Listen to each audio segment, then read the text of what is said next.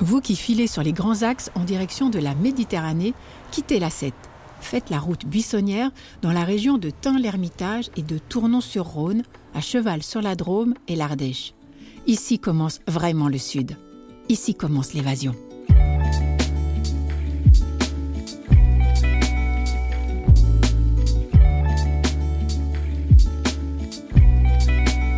Épisode 5 Parcourir à petits pas le jardin zen d'Éric Borja.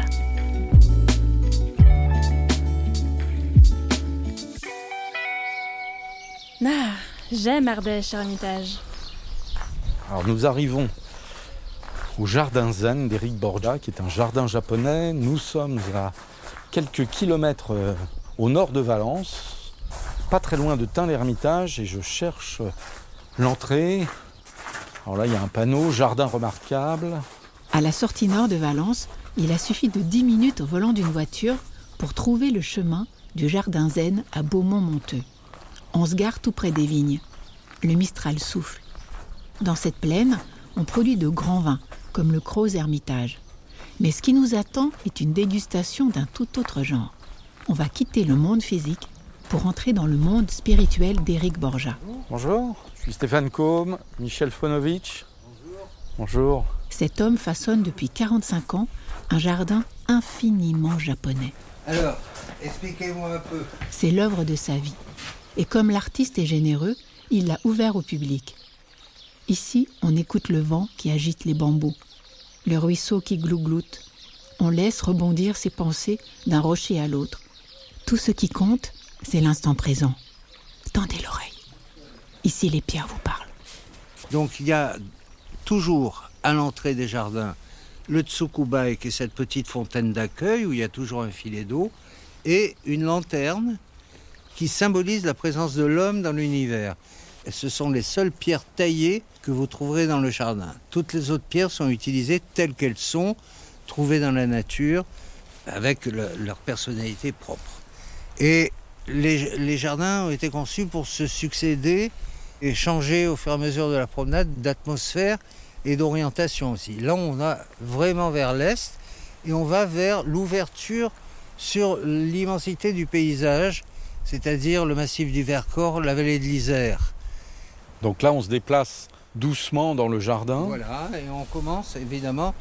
La bonne manière de visiter un jardin de ce type, c'est de marcher lentement et de contempler aussi bien les choses minuscules que les arbres ou les arbustes qui nous entourent. Alors là, on est en train de passer euh, sur la, droite d'un arbre euh, qui est. Euh, on a du mal à croire que c'est un arbre parce que c'est. Oui, alors voilà un exemple. Ça, c'est un juniperus qui compense l'absence de montagnes ou de rochers à cet endroit. L'endroit était inaccessible avec la vigne longe le, jardin, donc il n'y avait pas de passage possible avec des gros engins, et j'avais pas non plus les moyens d'amener des rochers énormes j'ai utilisé le végétal pour suggérer un enrochement ou une montagne. En plus, il fait très beau aujourd'hui. Il y a un peu de vent, mais il fait très beau. donc la lumière euh, éclaire euh, particulièrement bien la végétation, et donc on a toutes les couleurs euh, qui ressortent. Et en même temps, ce qui est très impressionnant, c'est que la végétation est colorée et elle est relativement immobile, et en même temps, il y a, beaucoup de rondeur. On est, Oui, c'est toujours le même principe yin-yang. Hein.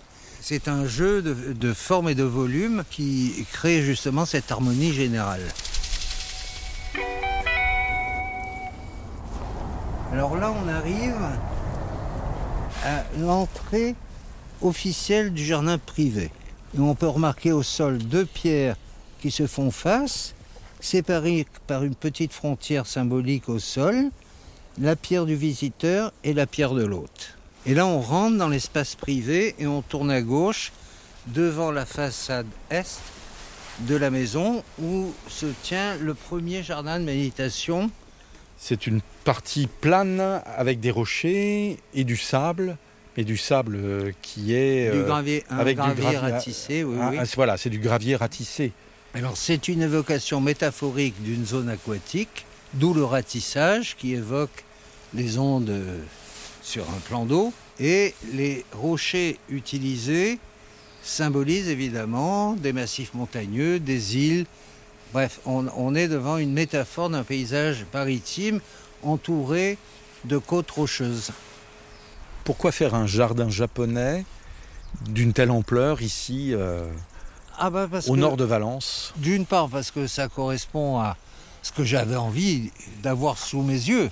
Et puis c'est aussi probablement euh, une question qu'on pourrait poser à n'importe qui qui écrit un roman. Pourquoi vous écrivez un roman? Eh ben, pourquoi je à l'origine, vous, à l'origine, vous, vous êtes un, vous êtes un artiste. Euh. Eh ben oui, c'est une pulsion créatrice qui m'a fait passer de l'atelier au jardin. Il y a aussi ça, le bénéfice que l'on retire d'une euh, cohabitation permanente avec la nature. Waouh, c'est la récolte? Ah voilà les bébés érables du Japon qui sont nés dans mon jardin et qu'on récolte et qu'on met, qui deviendront un jour des arbres donc oui, j'ai utilisé le concept du jardin japonais pour une forme d'expression qui me convient, mais c'est mon jardin, ça me correspond. Je vous propose qu'on aille découvrir d'autres aspects de votre personnalité en, découvrant donc euh, d'autres euh, parties du jardin japonais.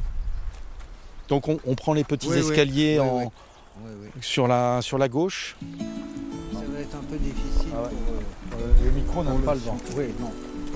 Alors je sais pas on peut, peut être aller vers. C'est impossible à gérer.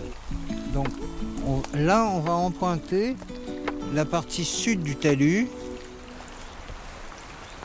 et les aubépines qui commencent à fleurir.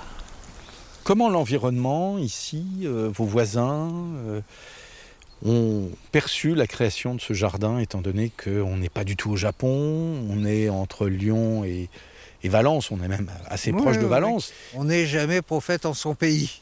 Chez mes amis parisiens, pas chez les voisins, il y avait un certain scepticisme. Qu'est-ce que tu vas foutre dans la Drôme? Tu es en train de foutre en l'air ta carrière artistique pour les gratter un jardin. Le, le scepticisme était plus du fait de mon milieu que des gens au coin qui, eux, au contraire, étaient complètement stupéfaits. Ils avaient l'habitude de venir à l'air basse pêcher le gardon ou aller à la chasse et tout à coup ils découvraient un truc qu'ils avaient connu euh, balayé par le soleil et caillouteux et tout à coup ils rentraient dans un truc, ils étaient surpris et émerveillés. Là, on a face à nous quelque chose d'assez étonnant. Voilà, c'est le nouveau carré san sui. Carré san sui, ça veut dire carré, ça veut dire sec. San, c'est la montagne, sui, c'est l'eau. Ça veut dire euh, montagne et eau sec. Alors, on, va décrire. C'est une partie plane avec euh, du gravier.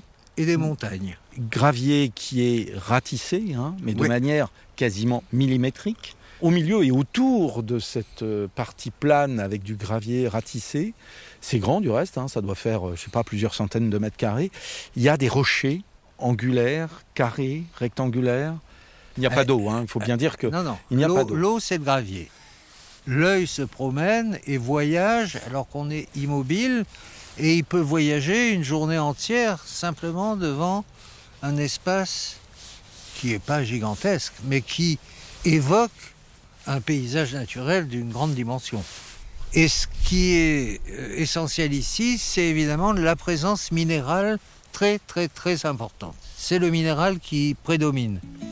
Eric, alors, que ce soit ce tableau végétal et minéral qu'on a en face de nous, ou les autres tableaux, dans ce jardin japonais, il y a forcément un message que vous transmettez, vous êtes un artiste. Oui, c'est la quête, euh, la quête de l'harmonie universelle, si on voulait résumer les choses. C'est-à-dire créer un espace dont l'harmonie peut nous guérir de nos pulsions négatives. Euh, nous débarrasser du stress et nous mettre en accord avec la nature. Et donc, euh, ce sont des thérapies, les visites que nous faisons dans ce type de jardin. Des thérapies pour notre âme, pour notre esprit.